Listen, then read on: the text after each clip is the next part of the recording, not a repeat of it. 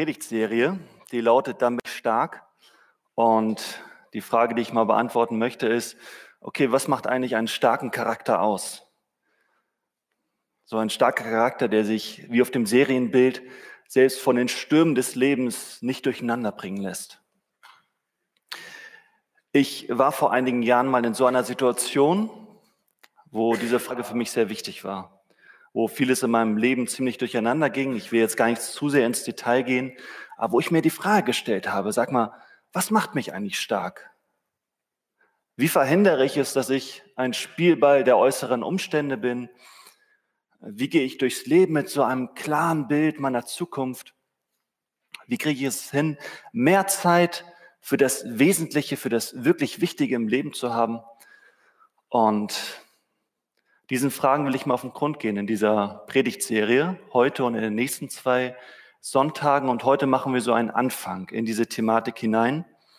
Und ich glaube, wenn wir diese Fragen beantwortet kriegen, dann ist das wirklich ein lohnendes Ziel, dann haben wir einiges gewonnen. Wenn wir die Bibel aufschlagen, die meisten von euch haben das schon mal gemacht, ähm, dann begegnen uns da ja ganz, ganz viele starke Persönlichkeiten, wo man wirklich denkt so, wow, die haben teilweise so viel durchgemacht, die sind in so heftige Stürme in ihrem Leben geraten, an denen hat das so gezerrt, so gewackelt und ähm, trotzdem haben die sich durch nichts verbiegen lassen, was um sie herum geschah. Wirklich starke Charaktere. Und eine Person, deren innere Stärke ich wirklich bewundere, das ist Paulus. Paulus hatte ja wirklich einiges zu erleiden. Ne? Die meisten von euch haben schon mal ihre Geschichte, seine Geschichte gelesen.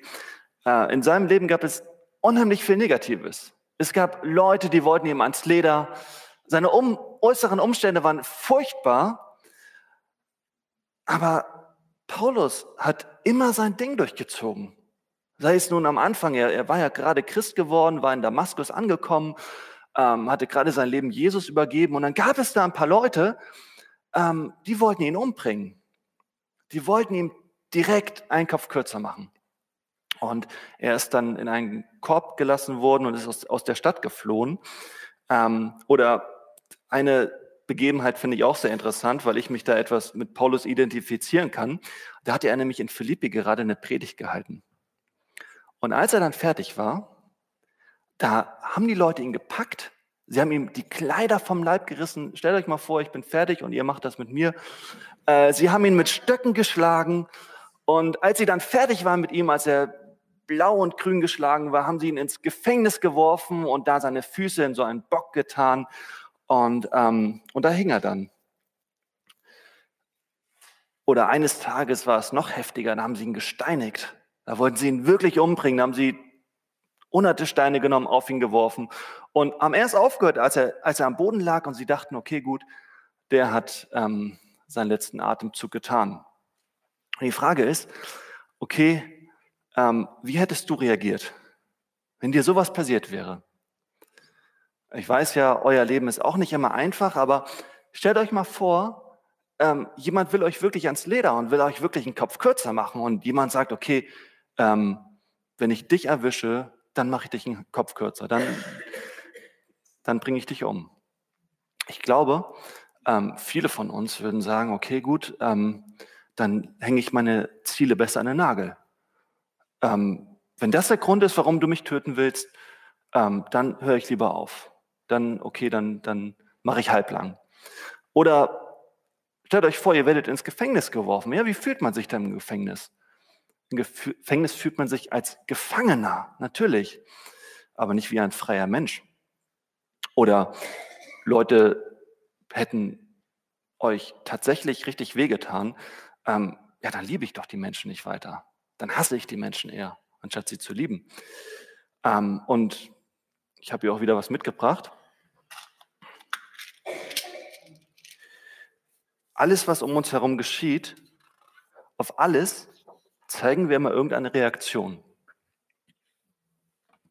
Ich meine, wenn Menschen mich ins Gefängnis werfen, ja, dann fühle ich mich gefangen.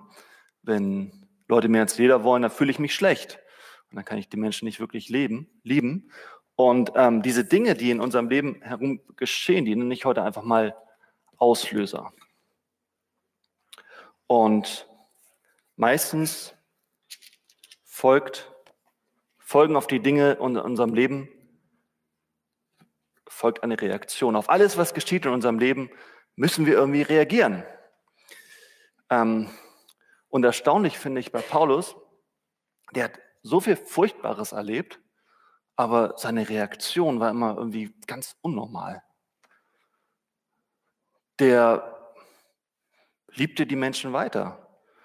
Paulus ließ sich nicht von seinen Zielen ablenken, er ließ sich nicht unterkriegen, er hatte ständig die Kontrolle über sich selbst und er hat nicht so auf die Umstände in seinem Leben reagiert, wie es vielleicht normal wäre.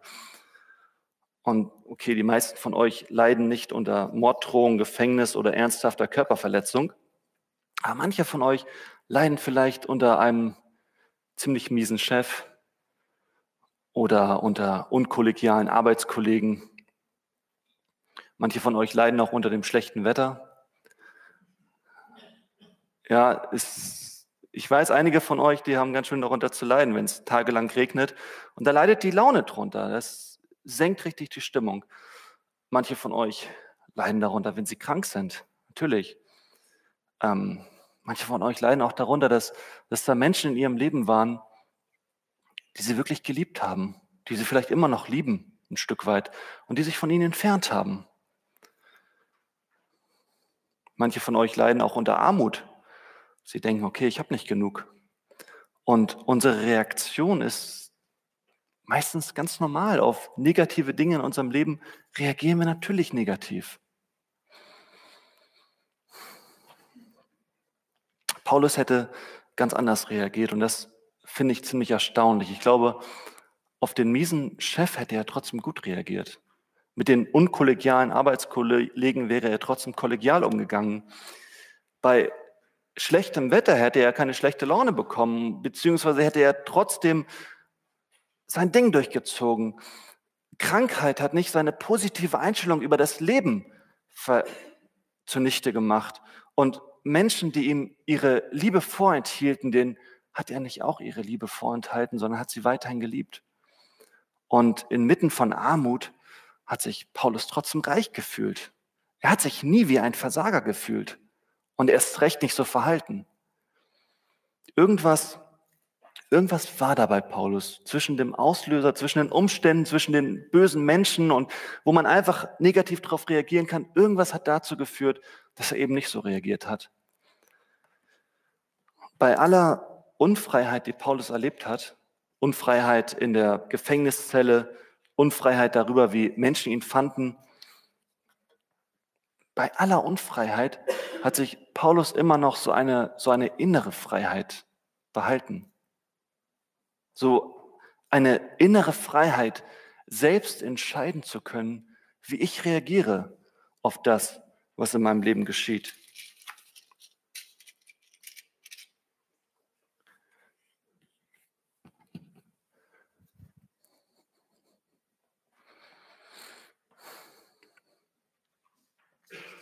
Er hatte die freie Entscheidung, ob er, ob er trotzdem liebt, egal wie schlimm das alles ist, ob er trotzdem seiner Berufung folgt und ob er trotzdem dient. Paulus war sich bewusst über diese Freiheit, die Gott ihm geschenkt hatte. Und so sagt Paulus auch in Galater 5, Vers 1, zur Freiheit hat uns Christus befreit. Und er wusste auch, was Jesus gesagt hat. Jesus hatte gesagt, wenn euch nun, wenn ich euch nun frei mache, wenn euch nun der Sohn frei macht, so seid ihr wirklich frei. Und Paulus war in der Lage, diese Freiheit auch wirklich zu nutzen und freie Entscheidungen zu treffen in seinem Leben.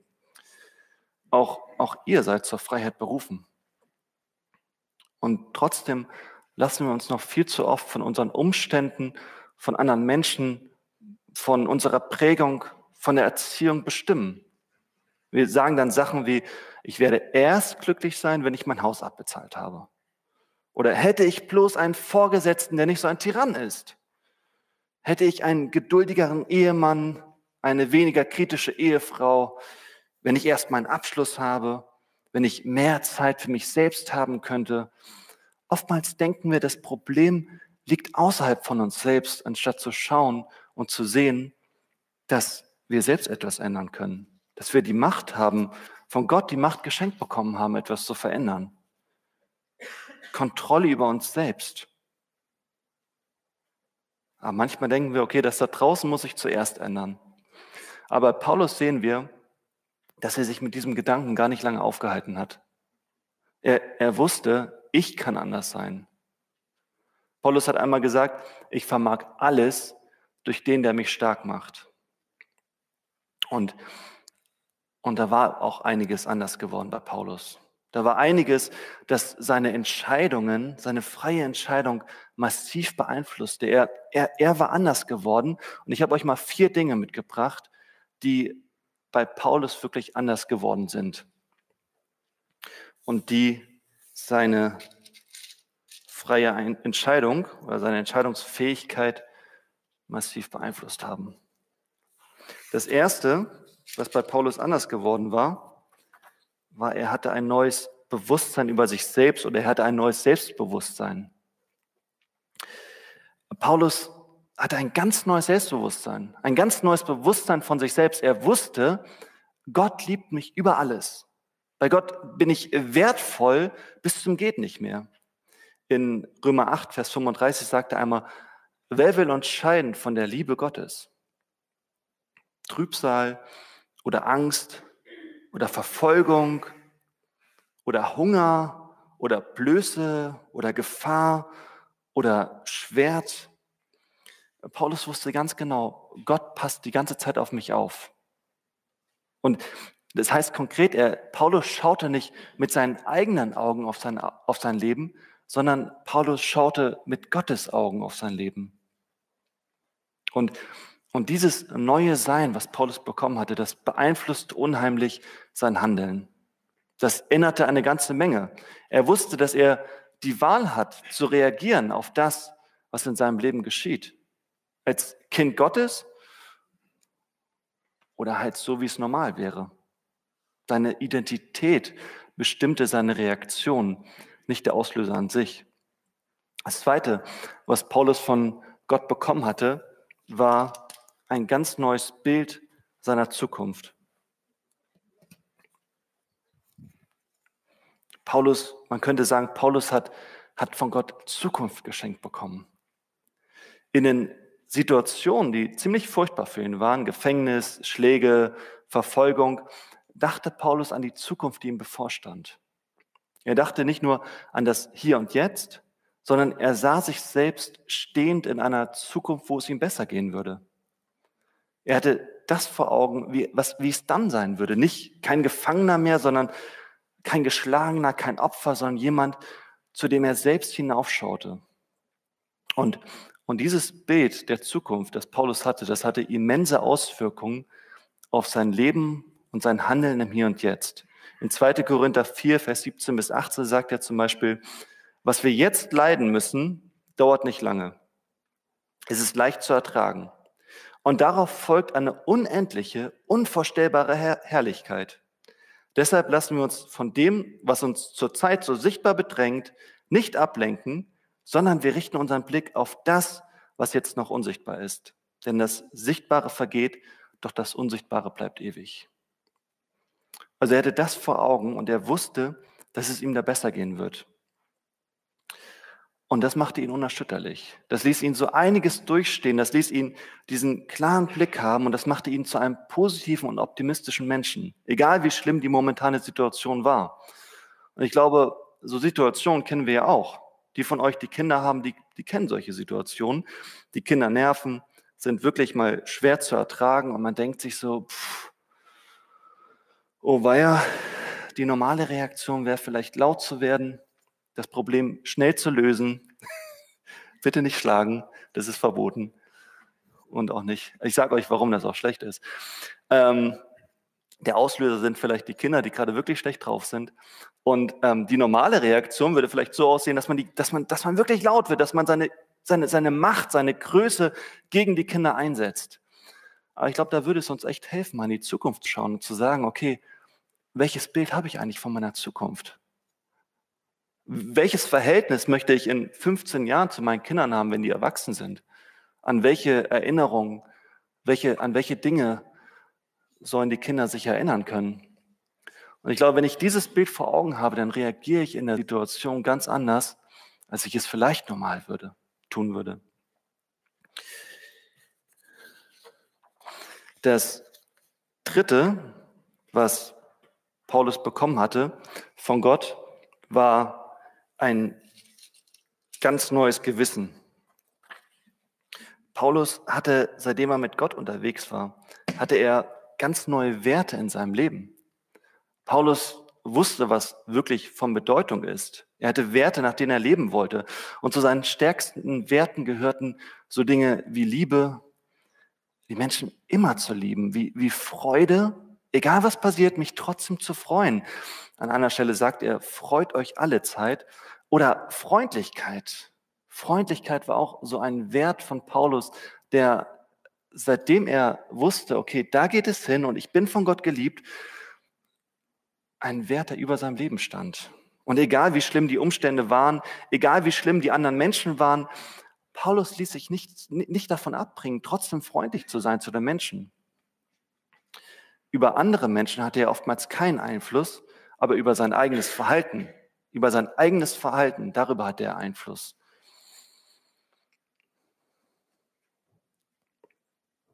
Und die Frage ist, okay, können wir das genauso machen? Natürlich.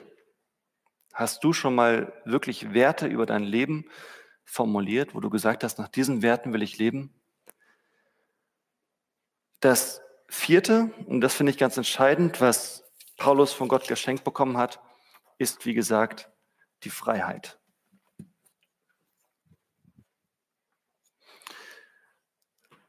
Paulus hatte von Gott alle Freiheit bekommen, eine Freiheit, selbst entscheiden zu können, wie seine Reaktion aussieht. In 1. Korinther 6, Vers 12, wir haben diesen Vers eben gehört, sagt er einmal, alles ist mir erlaubt, aber nicht alles ist nützlich.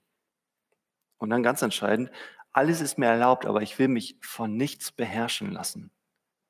Und wie oft lassen wir uns von anderen Dingen beherrschen? Von den Umständen, von anderen Menschen? Paulus ließ sich nie beherrschen von den vermeintlichen Auslösern. Er hielt, behielt immer die freie Entscheidung darüber, wie er reagieren würde. Und ich glaube, das hat ihn wirklich stark gemacht. Ich finde, das ist eine total befreiende Wahrheit. Denn oftmals denken wir ja, wir könnten nur so und so reagieren. Wir fühlen uns als Spielball unserer äußeren Umstände, als Produkt unserer Erziehung oder unserer Prägung. Und manchmal geben wir auch anderen Menschen die Schuld dafür, wie unser Leben ist, anstatt Selbstverantwortung zu übernehmen für unser Leben.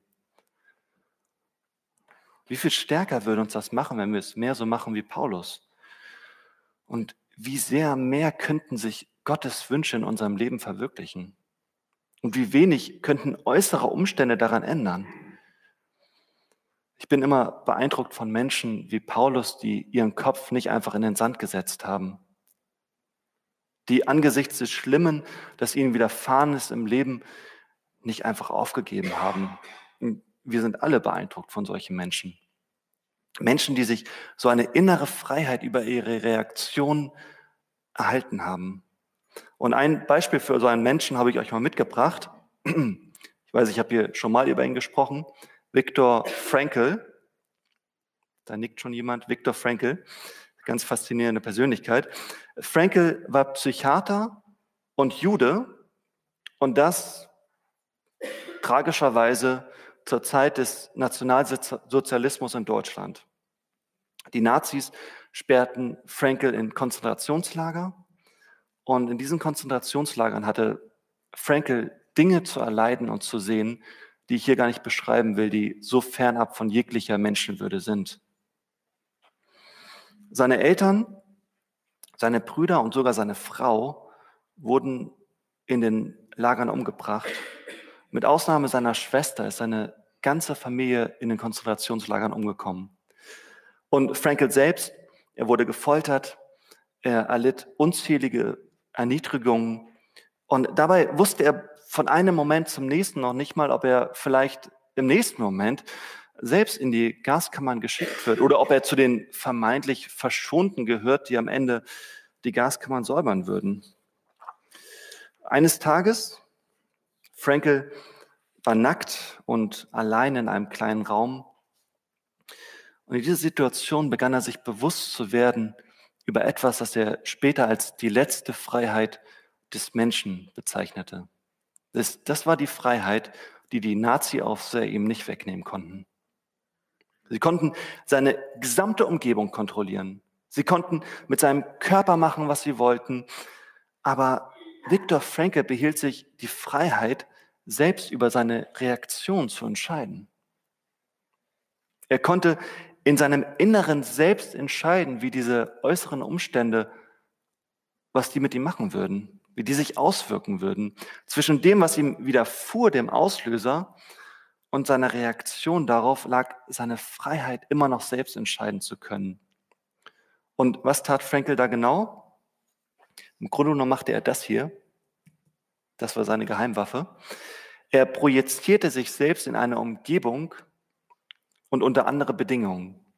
Er sah sich beispielsweise, wie er nach seiner Befreiung aus dem Lager seine Studenten unterrichtete. Mit seinem inneren Auge zeichnete er sich selbst im Hörsaal, wo er seinen Studenten genau die Lektion vermitteln würde, die er während seiner Qualen lernte. Und das hat ihm in seiner Situation wirklich geholfen. Aber das Entscheidende ist, worauf ich hinaus will, dass Frankel mehr Freiheit besaß als ein Nazi-Aufseher. Diese besaßen zwar mehr Freiheit, mehr Wahlmöglichkeiten in ihrer Umgebung, aber Frankel besaß diese innere Freiheit. Nun, zum Glück stecken wir nicht in einem KZ, aber selbst wir lassen uns viel zu oft von Gefühlen, von Umständen, von Bedingungen oder der Umwelt bestimmen. Und was können wir tun? Frankels Geheimwaffe war die Vorstellungskraft, dieses Bild von der Zukunft. Und ich glaube, wenn wir mit Gott unterwegs sind, dann können wir zumindest das auch machen. Wir dürfen immer wieder in den Himmel gehen denn dann in die Arme fallen demjenigen, der im Himmel regiert. Wir dürfen schon jetzt mit Gott reden, bei dem wir eines Tages für immer sein werden. Gott dürfen wir immer wieder in die Arme fallen. Und Gott wird genau so auf uns reagieren, wie Jesus das an einer Stelle im Gleichnis vom verlorenen Sohn beschreibt. Da steht, der Vater sah ihn schon von weitem kommen und er hatte Mitleid mit ihm. Er lief dem Sohn entgegen, fiel ihm um den Hals und küsste ihn. Wenn du zu Gott kommst, dann sieht er dich schon von weitem kommen. Er kommt auf dich zugelaufen, nimmt dich in die Arme und überschüttet dich mit einer Ehre bis zum geht nicht mehr. Ich glaube, deswegen ist Gebet so wichtig, deswegen ist Gottesdienst so wichtig, deswegen ist Lobpreis so wichtig, deswegen sind Hauskreise wichtig, deswegen ist diese Zeit mit Gott so unheimlich wertvoll und wichtig. Denn das ist die Zeit, die uns immer wieder hinweghebt aus den momentanen Situationen. Das ist die Zeit, in der wir die Zukunft erkennen, wie sie einmal sein wird. Und das ist auch die Zeit, wo wir uns von dem stärksten Charakter prägen lassen, der je auf dieser Welt gelebt hat. Ihr könnt schon mal nach vorne kommen. Ja, es gab niemanden, der eine solche Charakterstärke aufwies wie Jesus Christus. Es gab keine Person auf diesem Planeten, die so eine innere Freiheit besaß wie Jesus und so selbstbestimmt auf das reagierte, was um sie herum geschah. Und weil Jesus seine Freiheit, ja sein ganzes Leben aufgab, beziehungsweise freiwillig hergab für uns, weil er diese freie Entscheidung traf, Deshalb dürfen wir in Freiheit leben, weil Jesus sich freiwillig fesseln ließ, weil er sich freiwillig auspeitschen ließ, weil er sich freiwillig ans Kreuz schlagen ließ, weil er freiwillig starb. Alles aus freien Stücken, aus einer freien Entscheidung heraus. Er hat sich für uns entschieden. Und was er getan hat, hat er für uns getan, damit wir frei sein dürfen damit wir frei leben dürfen, frei zu wählen und frei zu entscheiden für ihn oder gegen ihn. Und ich will dich heute mal einladen, wenn du diese Entscheidung noch nie getroffen hast. Nutze deine Freiheit. Entscheide dich für Jesus Christus. Glaube, Gott hat jedem Menschen einen freien Willen geschenkt, weil er möchte, dass wir uns aus freien Stücken heraus für ihn entscheiden.